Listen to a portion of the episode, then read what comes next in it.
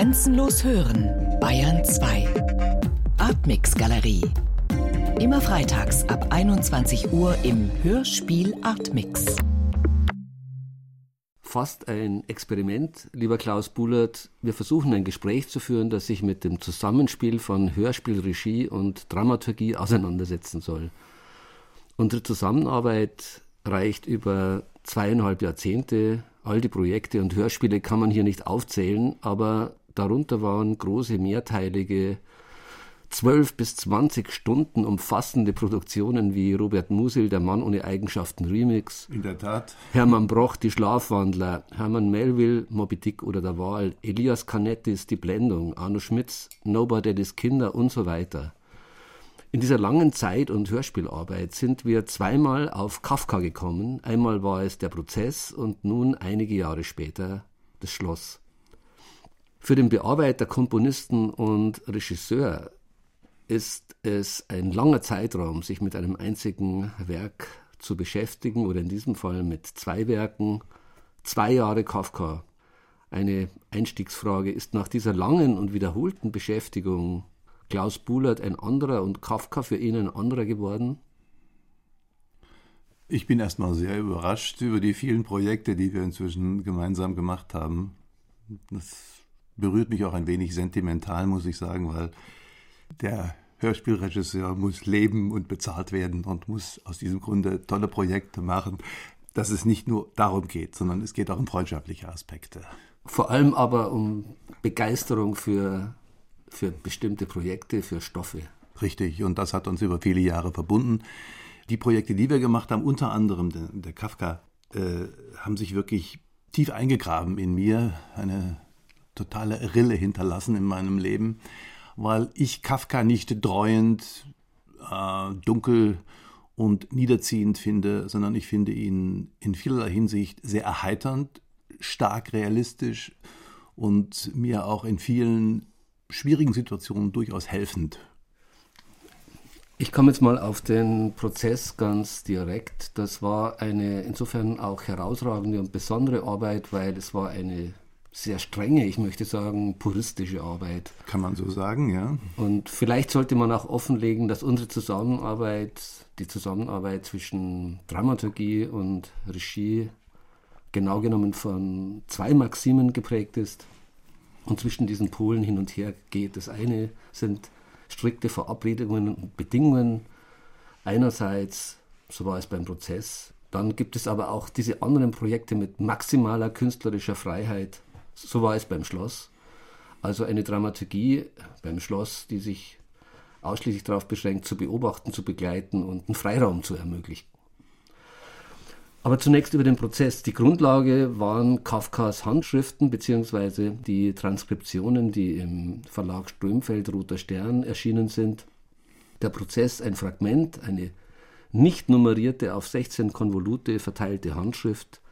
Es ging nicht um eine Hörspielbearbeitung, es ging um die Inszenierung von Fragmenten, von nicht-linearen Erzählbausteinen und es ging aber gleichzeitig um die Inszenierung aller Fragmente, das unabgeschlossene Werk, dieses aber in Anführungszeichen vollständig. Insofern eine besonders ähm, solitäre Auseinandersetzung im Genre Hörspiel mit einem Fragment gebliebenen Werk. Ja, diese Arbeit, ich erinnere mich noch sehr gut, die ungefähr vor sechs Jahren stattfand, äh, hat mich zuerst sehr erstaunt gemacht, weil ich nicht so genau wusste, wie kann man einen Schreibprozess, wie ihn Kafka gewählt hat im Prozess, wie kann man ihn akustisch abbilden?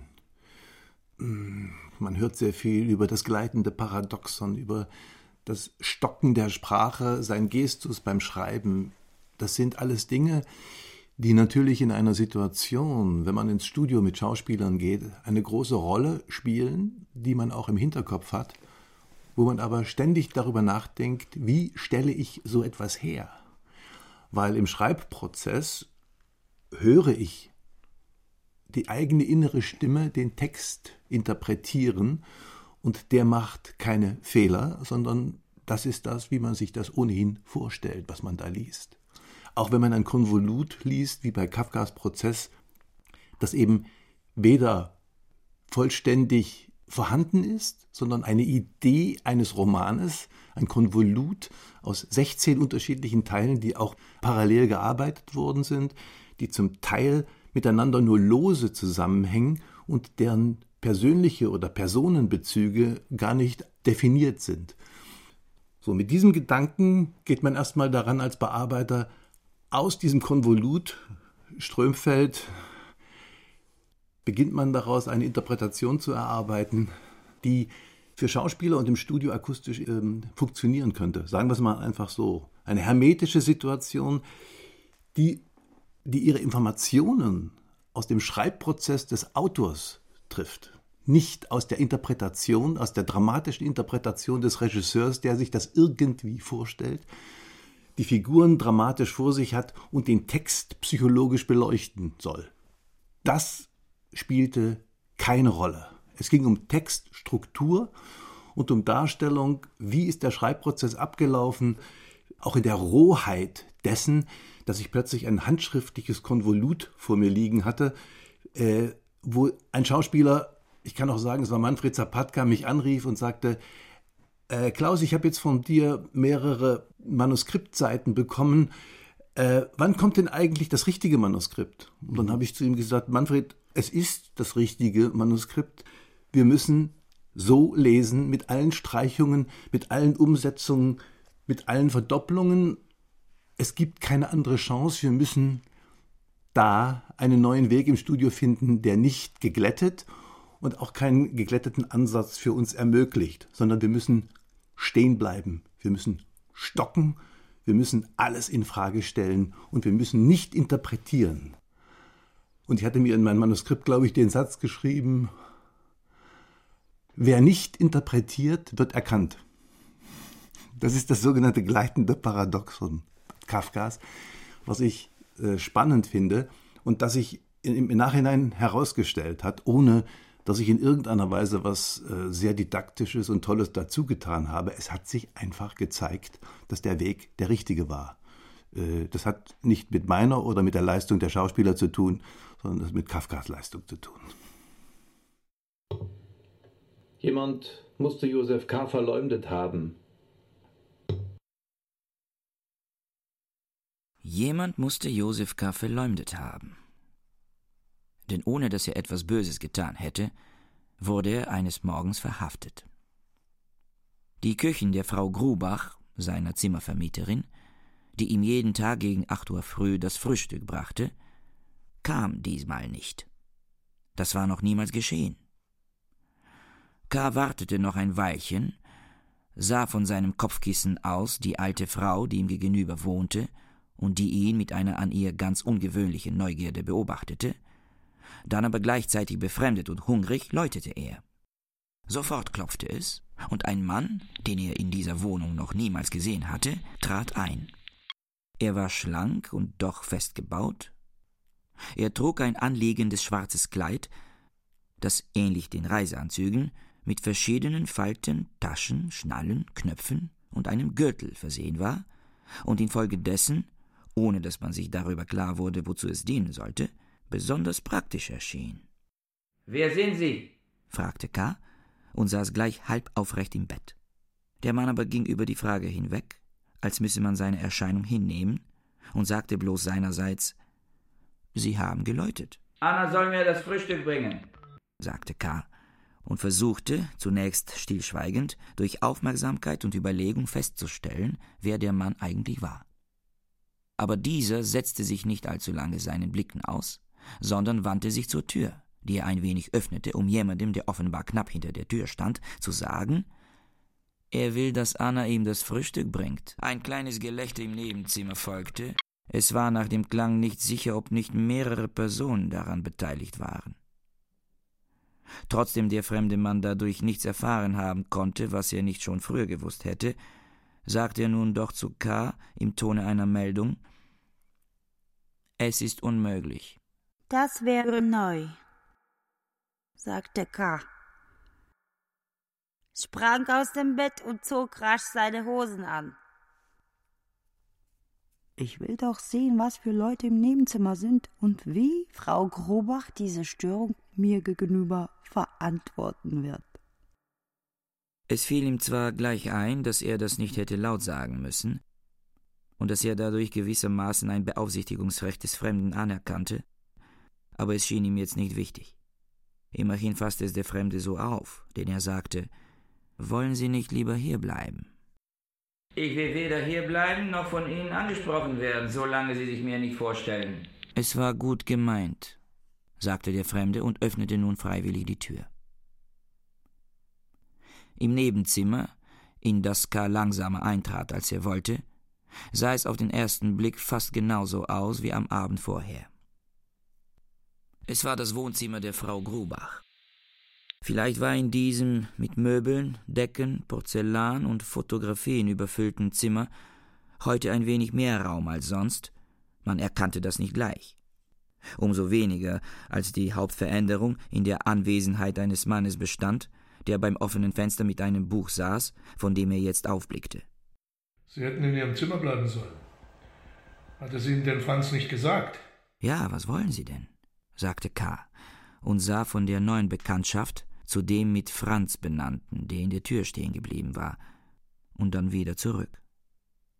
Durch das offene Fenster erblickte man wieder die alte Frau, die mit wahrhaft greisenhafter Neugierde zu dem jetzt gegenüberliegenden Fenster getreten war, um auch weiterhin alles zu sehen.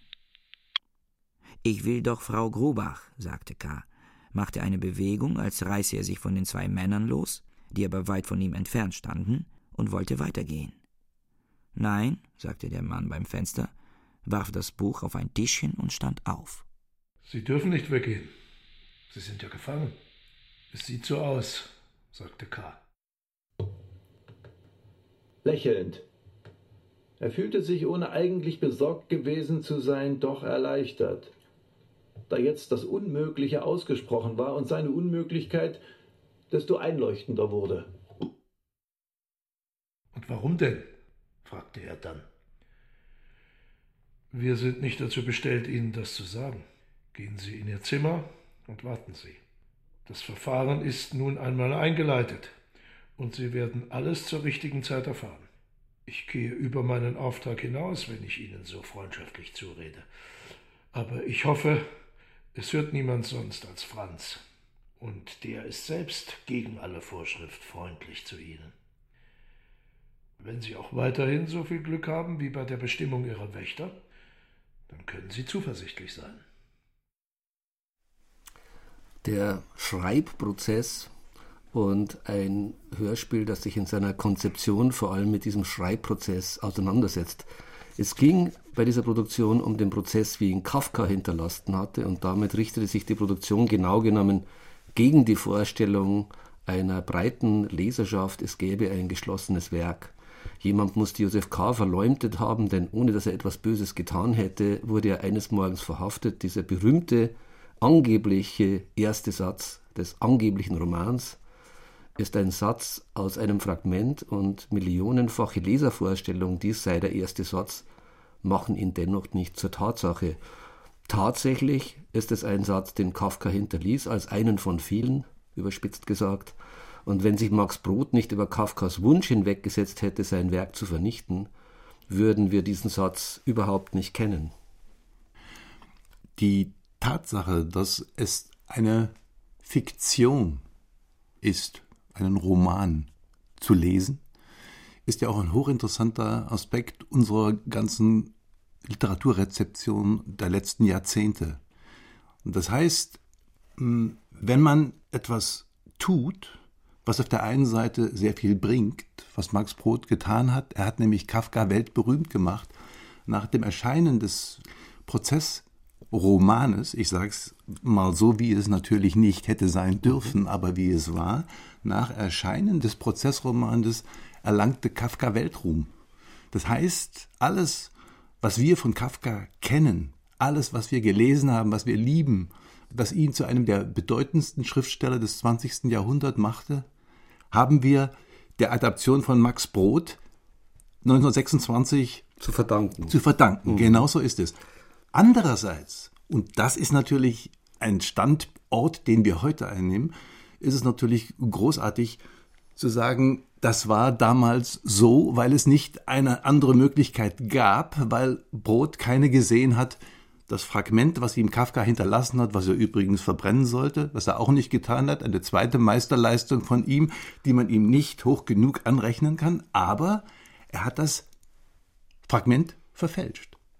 Und es zeigt sich eben bei dieser Hörspielarbeit, dass hier ein Ansatz gewählt wurde, im Endeffekt eine Entillusionierung äh, vorzubereiten bzw. zu realisieren, so wie es diese Edition auch im Strömfeld Verlag gemacht hat, nämlich die Fragmente direkt zu zeigen, kommen wir hier in eine sehr rohe Situation genau genommen, weil es wird nicht mit illusionistischen Mitteln gearbeitet, sondern das Gegenteil, ein Aufnahmeprozess mit in die Inszenierung eingeführt. Und das ist der Prozess, der das Fragment beleuchtet und ein Prozess, der aufnahmetechnisch wie der Schreibprozess läuft, um ihm nochmal eine akustische Entsprechung zu bieten. Rohheit zu erhalten in der Kunst ist eine große Aufgabe, die fast keinem gelingt. Am anderen Ende des Saales, zu dem K. geführt wurde, stand auf einem sehr niedrigen, gleichfalls überfüllten Podium ein kleiner Tisch, der Quere nach aufgestellt, und hinter ihm, nahe am Rand des Podiums, saß ein kleiner, dicker, schnaufender Mann, der sich gerade mit einem hinter ihm stehenden, dieser hatte den Ellbogen auf die Sessellehne gestützt und die Beine gekreuzt, unter großem Gelächter unterhielt. Manchmal warf er den Arm in die Luft, als karikiere er jemanden. Der Junge, der K. führte, hatte Mühe, seine Meldungen vorzubringen. Zweimal hatte er schon auf den Fußspitzen stehend etwas auszurichten versucht, ohne von dem Mann oben beachtet worden zu sein. Erst als einer der Leute oben auf dem Podium auf den Jungen aufmerksam machte, wandte sich der Mann ihm zu und hörte heruntergebeugt seinen leisen Bericht an. Dann zog er seine Uhr und sah schnell nach K. hin. Sie hätten vor einer Stunde und fünf Minuten erscheinen sollen, sagte er. K. wollte etwas antworten, aber er hatte keine Zeit. Denn kaum hatte der Mann ausgesprochen, erhob sich in der rechten Saalhälfte ein allgemeines Murren. Sie hätten vor einer Stunde und fünf Minuten erscheinen sollen, wiederholte nun der Mann mit erhobener Stimme und sah nun auch schnell in den Saal hinunter, Sofort wurde auch das Murren stärker und verlor sich, da der Mann nichts mehr sagte, nur allmählich. Es war jetzt im Saal viel stiller als bei K.s Eintritt. Nur die Leute auf der Galerie hörten nicht auf, ihre Bemerkungen zu machen. Sie schienen, soweit man oben in dem Halbdunkel Dunst und Staub etwas unterscheiden konnte, schlechter angezogen zu sein als die unten. Manche hatten Polster mitgebracht, die sie zwischen den Kopf und die Zimmerdecke gelegt hatten, um sich nicht wund zu drücken. K. hatte sich entschlossen, mehr zu beobachten als zu reden. Infolgedessen verzichtete er auf die Verteidigung wegen seines angeblichen zu spät kommens und sagte bloß Mag ich zu spät gekommen sein. Jetzt bin ich hier. Ein Beifallklatschen wieder aus der rechten Saalhälfte folgte leicht zu gewinnende Leute, dachte K. und war nur gestört durch die Stille in der linken Saalhälfte, die gerade hinter ihm lag und aus der sich nur ganz vereinzeltes Händeklatschen erhoben hatte. Er dachte nach, was er sagen könnte, um alle auf einmal oder wenn das nicht möglich sein sollte, wenigstens zeitweilig auch die anderen zu gewinnen. Ja, sagte der Mann. Aber ich bin nicht mehr verpflichtet, Sie jetzt zu verhören. Wieder das Murren. Diesmal aber missverständlich. Denn der Mann fuhr, indem er den Leuten mit der Hand abwinkte, fort. Ich will es jedoch ausnahmsweise heute noch tun. Eine solche Verspätung darf sich aber nicht mehr wiederholen. Und nun treten Sie vor. Irgendjemand sprang vom Podium herunter, so dass für K. ein Platz frei wurde, auf den er hinaufstieg. Er stand eng an den Tisch gedrückt, das Gedränge hinter ihm war so groß, dass er ihm Widerstand leisten musste, wollte er nicht den Tisch des Untersuchungsrichters und vielleicht auch diesen selbst vom Podium hinunterstoßen. Der Untersuchungsrichter kümmerte sich aber nicht darum, sondern saß genug bequem auf seinem Sessel und griff, nachdem er dem Mann hinter ihm ein abschließendes Wort gesagt hatte, nach einem kleinen Anmerkungsbuch, dem einzigen Gegenstand auf seinem Tisch. Es war schulheftartig, alt, durch vieles Blättern ganz aus der Form gebracht. Also, sagte der Untersuchungsrichter, blätterte in dem Heft und wendete sich im Tone einer Feststellung an K. Sie sind Zimmermaler. Nein, sagte K., sondern erster Prokurist einer großen Bank. Dieser Antwort folgte bei der rechten Partei unten ein Gelächter, das so herzlich war, dass K. mitlachen musste. Die Leute stützten sich mit den Händen auf ihre Knie und schüttelten sich wie unter schweren Hustenanfällen. Es lachten sogar Einzelne auf der Galerie.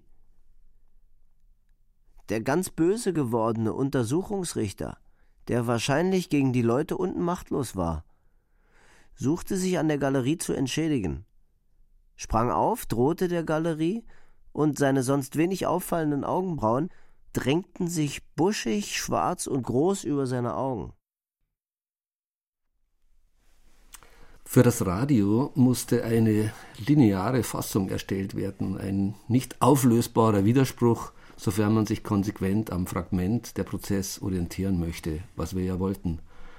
In letzter Konsequenz wurde das Projekt realisiert in zwei anderen Medien, denn mit dem Radio äh, geriet man ob der Linearität, ich sage mal, ins Hintertreffen.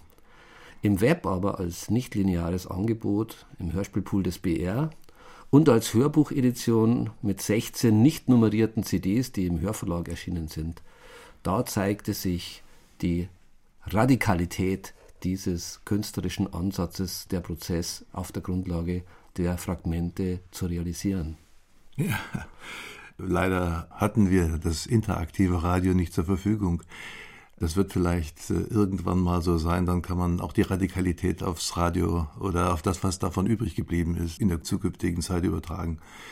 Wir hatten aber Gott sei Dank die Möglichkeit, das in verschiedenen Medien zu realisieren und das fand ich auch eine sehr interessante Folgeidee aus dieser eigentlichen Radioproduktion dass man mit dem Material andere Dinge anstellen konnte. Man konnte die Linearität des Romanes, des sogenannten Romanes verlassen, konnte auf eine ganz andere Ebene gehen und damit spielen, sodass sich eigentlich jeder, der dieses Projekt auf CD oder im Internet hört, seine eigene Roman- oder Fragmentsituation oder Fragmentfolge zusammenstellen kann und sich so über verschiedene Aspekte des Romanes die Max Brod vorgegeben hat, dass man sich über verschiedene Personen, über verschiedene Konstellationen völlig anders in dieses Konvolut hineinbewegt, als wenn man das mit dem herausgegebenen sogenannten Roman von Brot täte. Wenn man zum Beispiel in eine Stadt kommt, dann geht man nicht immer den gleichen Weg, den alle anderen vorher am Reiseführer beschrieben haben, sondern man kommt an und geht los. Und dann merkt man sich bestimmte bestimmte Personen, bestimmte Gegenstände, bestimmte Häuser, bestimmte Geschäfte und erkundet so nach einem inneren Bauplan, den man selbst hat, ein System. Und das fand ich ganz hervorragend, dass wir das geschafft haben, im Prozess auch so zu verdeutlichen. Zieht euch aus, befahl er den Wächtern, und zu K. sagte er, du musst ihnen nicht alles glauben. Sie sind durch die Angst vor den Prügeln schon ein wenig schwachsinnig geworden. Was dieser hier zum Beispiel, er zeigte auf Willem, über seine mögliche Laufbahn erzählt hat, ist geradezu lächerlich. Siehe an, wie fett er ist. Die ersten Routenstreiche werden überhaupt im Fett verloren gehen. Weißt du, wodurch er so fett geworden ist? Er hat die Gewohnheit, allen Verhafteten das Frühstück aufzuessen. Hat er nicht auch dein Frühstück aufgegessen? Nun, ich sagte es ja. Aber ein Mann mit einem solchen Bauch kann nie und nimmer mehr Prügler werden. Das ist ganz ausgeschlossen. Es gibt auch solche Prügler, behauptete Willem, der gerade seinen Hosengürtel löste. Nein, sagte der Prügler und strich ihm mit der Rute derartig über den Hals, dass er zusammenzuckte. Du sollst nicht zuhören, sondern dich ausziehen. Ich würde dich gut belohnen, wenn du sie laufen lässt, sagte K. Und zog, ohne den Prügler nochmals anzusehen, solche Geschäfte werden beiderseits mit niedergeschlagenen Augen am besten abgewickelt, seine Brieftasche hervor. Du willst wohl dann auch mich anzeigen, sagte der Prügler. Und auch noch mir Prügel verschaffen? Nein, nein. Seid doch vernünftig, sagte K. Wenn ich gewollt hätte, dass diese zwei bestraft werden, würde ich sie doch jetzt nicht loskaufen wollen. Ich könnte einfach die Tür hier zuschlagen, nichts weiter sehen und hören wollen und nach Hause gehen. Nur tue ich das aber nicht. Vielmehr liegt mir ernstlich daran, sie zu befreien. Hätte ich geahnt, dass sie bestraft werden sollen oder auch nur bestraft werden können, hätte ich ihren Namen nie genannt. Ich halte sie nämlich gar nicht für schuldig. Schuldig ist die Organisation, schuldig sind die hohen Beamten. So ist es, riefen die Wächter und bekamen sofort einen Hieb über ihren schon entkleideten Rücken. Hättest du hier unter deiner Rute einen hohen Richter, sagte K. und drückte, während er sprach, die Rute, die sich schon wieder erheben wollte, nieder. Ich würde dich wahrhaftig nicht hindern, loszuschlagen, im Gegenteil. Ich würde dir noch Geld geben, damit du dich für die gute Sache kräftigst. Was du sagst, klingt ja glaubwürdig, sagte der Prügler, aber ich lasse mich nicht bestechen. Ich bin zum Prügeln angestellt, also prügle ich. Der Wächter Franz, der vielleicht in Erwartung eines guten Ausganges des Eingreifens von K. bisher ziemlich zurückhaltend gewesen war, trat jetzt nur noch mit den Hosen bekleidet zur Tür, hing sich niederkniend an Kars Arm und flüsterte Wenn du für uns beide Schonung nicht durchsetzen kannst, so versuche wenigstens mich zu befreien. Willem ist älter als ich, in jeder Hinsicht weniger empfindlich. Auch hat er schon einmal vor paar Jahren eine leichte Prügelstrafe bekommen. Ich aber bin noch nicht entehrt und bin doch zu meiner Handlungsweise nur durch Wilhelm gebracht worden, der in Gutem und Schlechten mein Lehrer ist. Unten vor der Bank wartet meine arme Braut auf den Ausgang. Ich schäme mich ja so erbärmlich. Er trocknete mit Kars Rock sein von Tränen ganz überlaufenes Gesicht. Ich warte nicht mehr, sagte der Prügler, fasste die Rute mit beiden Händen und hieb auf Franz ein während Willem in einem Winkel kauerte und heimlich zusah, ohne eine Kopfwendung zu wagen. Da erhob sich der Schrei, den Franz ausstieß, ungeteilt und unveränderlich. Er schien nicht von einem Menschen, sondern von einem gemarterten Instrument zu stammen. Der ganze Korridor tönte von ihm. Das ganze Haus musste es hören. Die Absprache zwischen uns, zwischen Regie und Dramaturgie, war von vornherein keine szenischen Umsetzungen, keine Musik, keine Hörspielzutaten, sondern sich auf die Skizze, auf die Notiz, auf das Fragment, auf die Sprache selbst einlassen und nur darauf.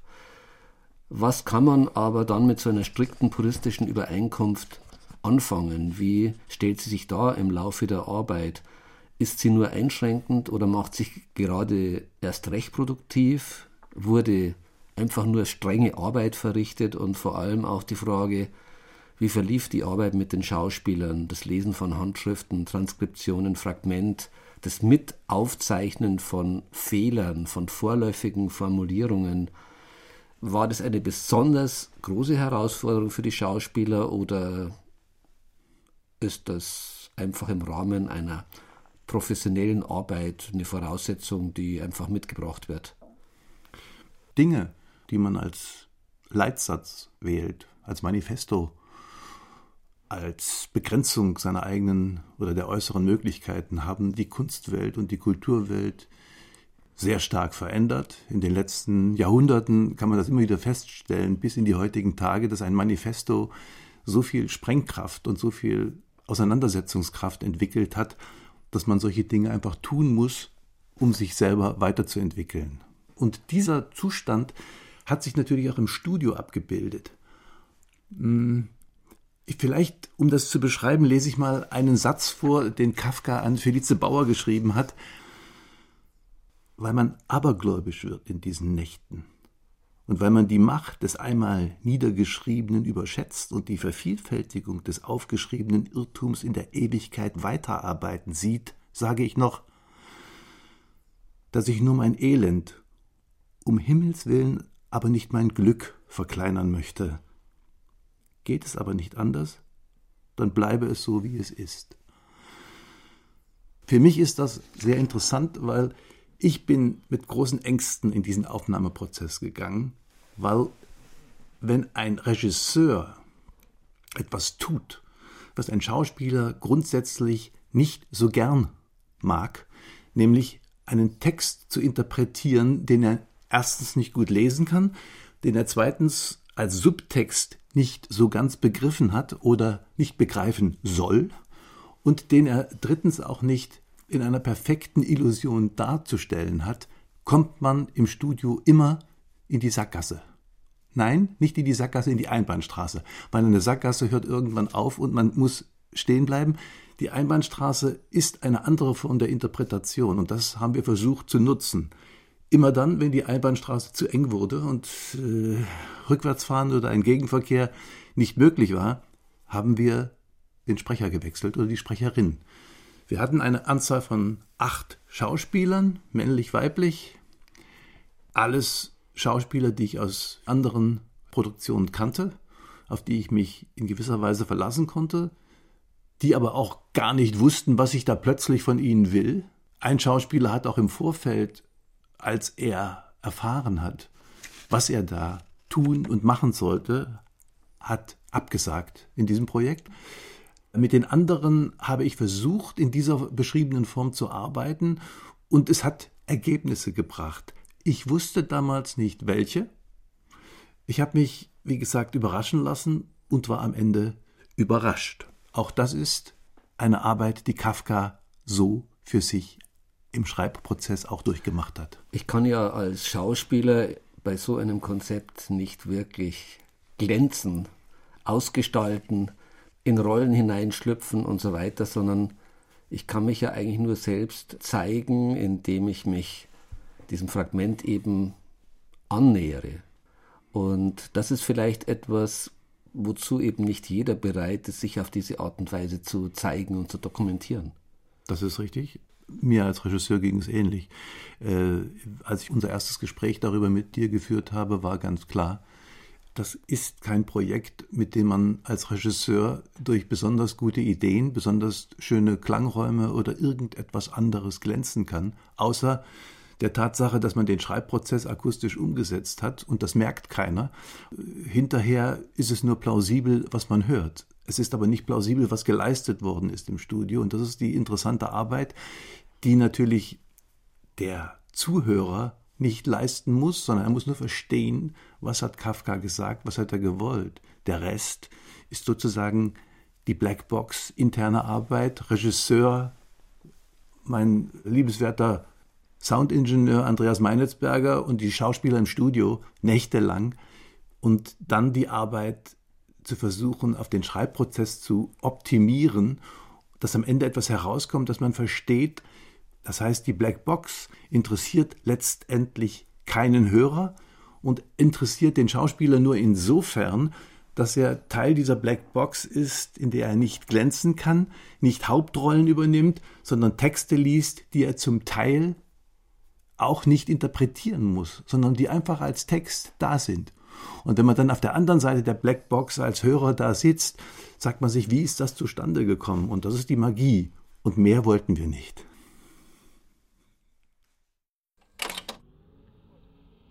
Plötzlich unterbrach sie sich, legte ihre Hand auf Kars Hand, als wolle sie ihn beruhigen, und flüsterte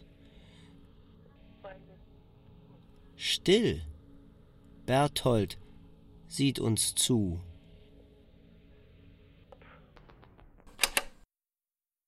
K. hob langsam den Blick. In der Tür des Sitzungszimmers stand ein junger Mann. Er war klein, hatte nicht ganz gerade Beine und suchte sich durch einen kurzen, schüttern rötlichen Vollbart, in dem er die Finger fortwährend herumführte, Würde zu geben. K. sah ihn neugierig an. Es war ja der erste Student der unbekannten Rechtswissenschaft, dem er gewissermaßen menschlich begegnete, ein Mann, der wahrscheinlich auch einmal zu höheren Beamtenstellen gelangen würde. Der Student dagegen kümmerte sich um K. scheinbar gar nicht. Er winkte nur mit einem Finger, den er für einen Augenblick aus seinem Barte zog, der Frau und ging zum Fenster. Die Frau beugte sich zu K. und flüsterte Seien Sie mir nicht böse. Ich bitte Sie vielmals. Denken Sie auch nicht schlecht von mir. Ich muss jetzt zu ihm gehen, zu diesem scheußlichen Menschen. Sehen Sie nur seine krummen Beine an. Aber ich komme gleich zurück, und dann gehe ich mit Ihnen, wenn Sie mich mitnehmen. Ich gehe, wohin Sie wollen. Sie können mit mir tun, was Sie wollen. Ich werde glücklich sein, wenn ich von hier für möglichst lange Zeit fort bin, am liebsten allerdings für immer. Sie streichelte noch Kars Hand, sprang auf und lief zum Fenster. Unwillkürlich haschte noch K. nach ihrer Hand ins Leere. Die Frau verlockte ihn wirklich. Er fand trotz alles Nachdenkens keinen haltbaren Grund dafür, warum er der Verlockung nicht nachgeben sollte. Den flüchtigen Einwand, dass ihn die Frau für das Gericht einfange, wehrte er ohne Mühe ab. Auf welche Weise konnte sie ihn einfangen?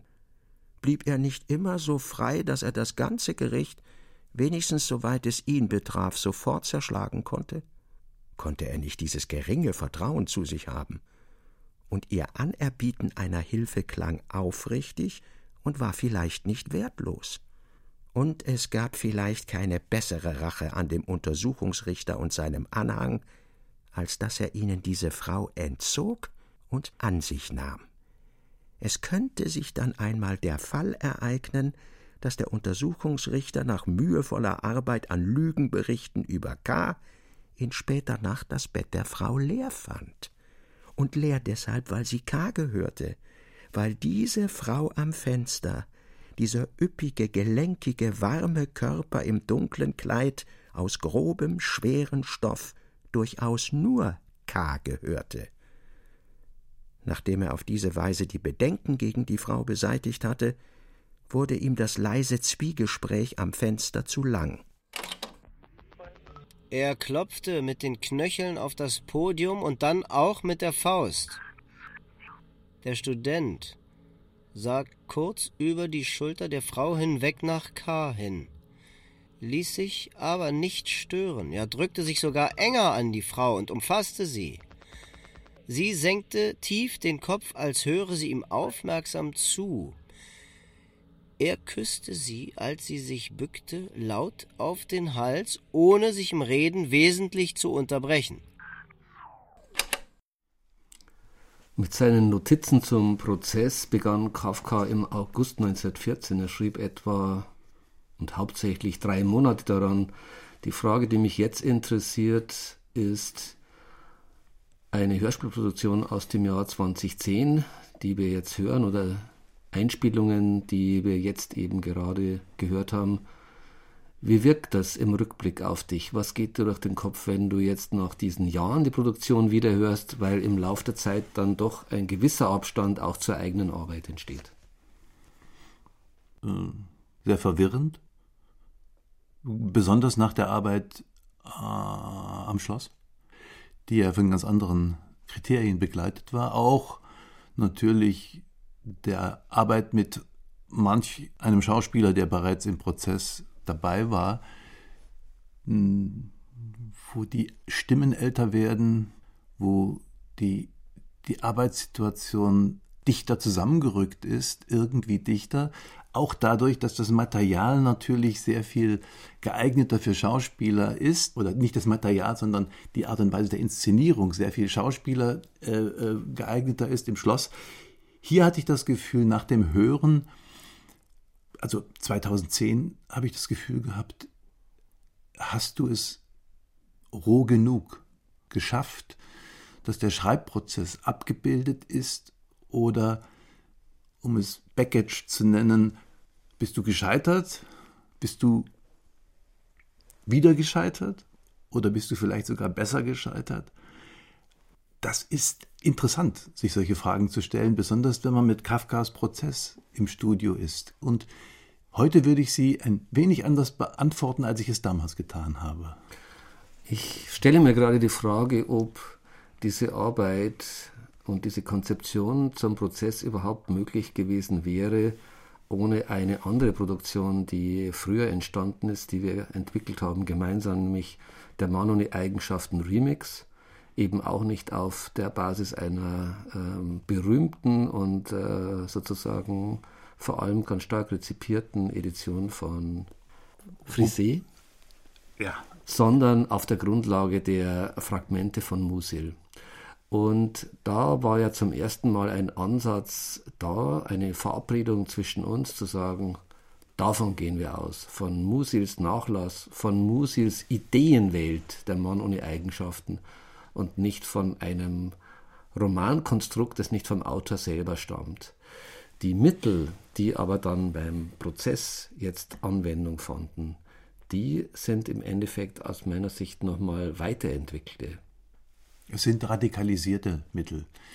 Wir haben ja mit solcher Art Ausleuchtung von Fragmenten damals wenig Erfahrung gehabt. Das heißt, der Mann ohne Eigenschaften, die friseische Darstellung, die uns ja beiden nicht genügt hat und die Tatsache, dass man auf der anderen Seite dieses großartige Werk in irgendeiner Weise ja radiophon machen wollte, hören wollte, das hat uns ja damals veranlasst, nach neuen Wegen zu suchen und mm, dann in die Vorentwürfe von Musil zu gehen und in den Nachlass von Musil zu gehen und das mit dem, mit dem eigentlichen Romanfragment von Frisé in Zusammenhang zu bringen. Und diese Arbeit, dass man da einen Weg gefunden hat, eine neue radiophone Umdeutung eines Fragmentes oder eines riesigen Konvolutes von Ideen und Gedanken aus dem Leben eines Autors zu finden, das hat mich damals sehr unsicher gemacht. Wer bin ich denn, dass ich ein Leben nehme und das versuche akustisch zu transferieren? Oder wer sind wir denn, dass wir das machen? Wir haben es versucht mit der, mit der bestmöglichen Grandezza zu machen, die wir zur Verfügung hatten.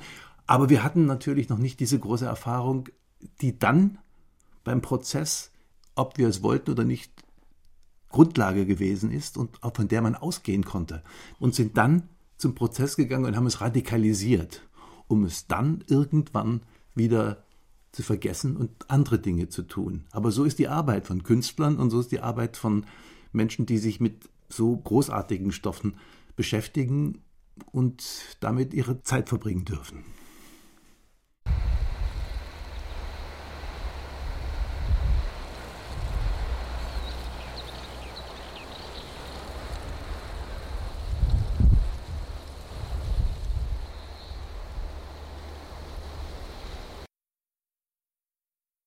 Ein kleiner Steinbruch, verlassen und öde, lag in der Nähe eines noch ganz städtischen Hauses. Hier machten die Herren Halt. Sei es, dass dieser Ort von allem Anfang an ihr Ziel gewesen war, sei es, dass sie zu erschöpft waren, um noch weiter zu laufen, jetzt ließen sie Karl los, der stumm wartete, nahmen die Zylinderhüte ab und wischten sich, während sie sich im Steinbruch umsahen, mit den Taschentüchern den Schweiß von der Stirn. Überall lag der Mondschein mit seiner Natürlichkeit und Ruhe, die keinem anderen Licht gegeben ist.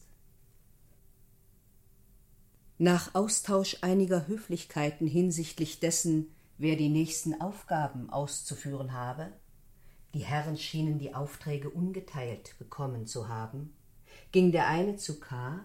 und zog ihm den Rock, die Weste und schließlich das Hemd aus. K. fröstelte unwillkürlich, worauf ihm der Herr einen leichten, beruhigenden Schlag auf den Rücken gab. Dann legte er die Sachen sorgfältig zusammen, wie Dinge, die man noch gebrauchen wird, wenn auch nicht in allernächster Zeit. Um K. nicht ohne Bewegung der immerhin kühlen Nachtluft auszusetzen, nahm er ihn unter dem Arm und ging mit ihm ein wenig auf und ab, während der andere Herr den Steinbruch nach irgendeiner passenden Stelle absuchte. Als er sie gefunden hatte, winkte er, und der andere Herr geleitete K. hin. Es war nahe der Bruchwand. Es lag dort ein losgebrochener Stein.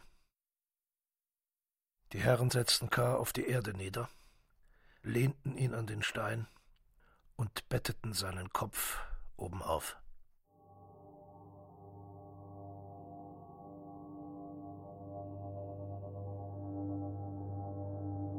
Trotz aller Anstrengung, die sie sich gaben, und trotz alles Entgegenkommens, das ihnen K. bewies, blieb seine Haltung eine sehr gezwungene und unglaubwürdige. Der eine Herr bat daher den anderen, ihm für ein Weilchen das Hinlegen Ks allein zu überlassen. Aber auch dadurch wurde es nicht besser.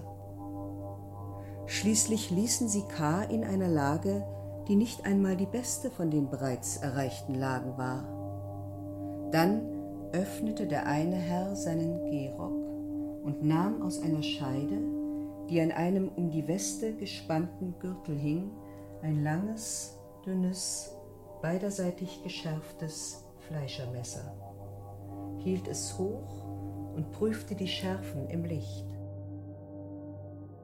Wieder begannen die widerlichen Höflichkeiten. Einer reichte über K. hinweg das Messer dem anderen. Dieser reichte es wieder über K. zurück. K. wusste jetzt genau, dass es seine Pflicht gewesen wäre, das Messer, als es von Hand zu Hand über ihm schwebte, selbst zu fassen und sich einzubohren. Aber er tat es nicht, sondern drehte den noch freien Hals und sah umher. Vollständig konnte er sich nicht bewähren, alle aber den Behörden nicht abnehmen. Die Verantwortung für diesen letzten Fehler trug der, der ihm den Rest der dazu nötigen Kraft versagt hatte. Seine Blicke fielen auf das letzte Stockwerk des an den Steinbruch angrenzenden Hauses. Wie ein Licht aufzuckt, so fuhren die Fensterflügel eines Fensters dort auseinander. Ein Mensch, schwach und dünn in der Ferne und Höhe, beugte sich mit einem Ruck weit vor und streckte die Arme noch weiter aus. Wer war es? ein Freund, ein guter Mensch, einer, der teilnahm, einer, der helfen wollte? War es ein Einzelner? Waren es alle? War noch Hilfe? Gab es Einwände, die man vergessen hatte? Gewiss gab es solche. Die Logik ist zwar unerschütterlich, aber einem Menschen, der leben will, widersteht sie nicht. Wo war der Richter, den er nie gesehen hatte? Wo war das hohe Gericht, bis zu dem er nie gekommen war? Ich hob die Hände und spreizte alle Finger. Aber an Kasgurgel legten sich die Hände des einen Herrn, während der andere das Messer ihm ins Herz stieß und zweimal dort drehte. Mit brechenden Augen sah noch K. wie nahe vor seinem Gesicht die Herren, Wange an Wange aneinander gelehnt, die Entscheidung beobachteten. Wie ein Hund, sagte er. Scham. Es war, als sollte die Scham ihn überleben.